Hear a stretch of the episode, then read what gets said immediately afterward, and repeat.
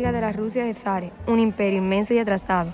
El zar estaba investido de un poder absoluto que provenía de Dios y por tanto el régimen político del imperio era una autocracia. El imperio ruso era fundamentalmente una economía agraria en la que convivían la propiedad comunal llamada mil y las formas de propiedad privada de la tierra en manos de una poderosa nobleza y de una clase de propietarios de menor poder, los kulaks.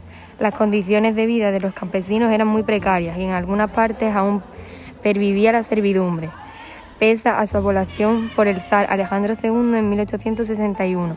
Desde finales del siglo XIX el capitalismo había ido penetrando en la parte más occidental del imperio y algunos lugares como San Petersburgo, Moscú, la parte rusa de Polonia, los países bálticos, Finlandia, Ucrania, el Mar Negro, habían iniciado un proceso de industrialización. La industrialización comportó la aparición del importante contingente de obreros industriales.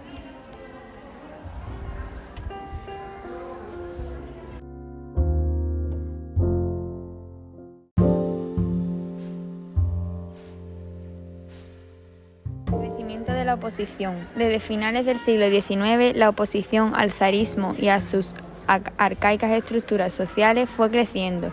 Ello fue el resultado del proceso de industrialización que comportó la difusión de las ideas liberales y de la nueva doctrina obreristas. El anarquismo y el marxismo. En Rusia tomaron fuerza algunos movimientos de raíz popular, conocidos como populistas. En los ambientes populistas, el anarquismo consiguió un notable arraigo y produjo algunos de sus grandes intelectuales. También se crearon partidos libres y de composición burguesa, como el Partido Democrático Constitucional y el Partido Social Revolucionario.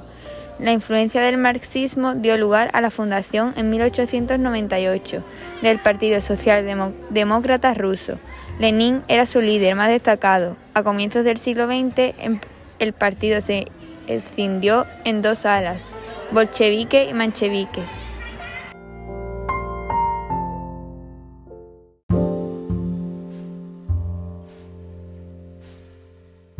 la Revolución de 1905 y los intentos de reforma. Durante el reinado de Nicolás II, iniciada en 1894, la agitación social política aumentó como resultado de las malas condiciones de vida y del auge de la corrupción y la corte, que había caído bajo la influencia de personajes siniestros como el monje Rasputín.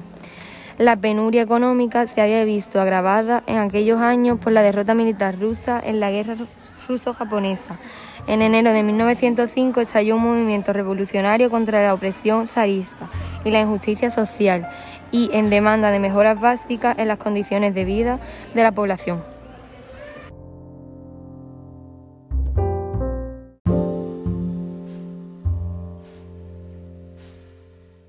La revolución tuvo fuerzas en San Petersburgo, con una manifestación ante el Palacio de Invierno, donde residía el zar, que fue reprimida por el ejército, dando lugar al llamado Domingo Sangriento.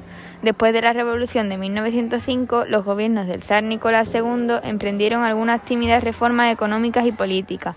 Se convocó una duna y el ministro Stolitín propuso una reforma agraria pero estos intentos quedaron lejos de transformar las arcaicas estructuras sociales y políticas del imperio.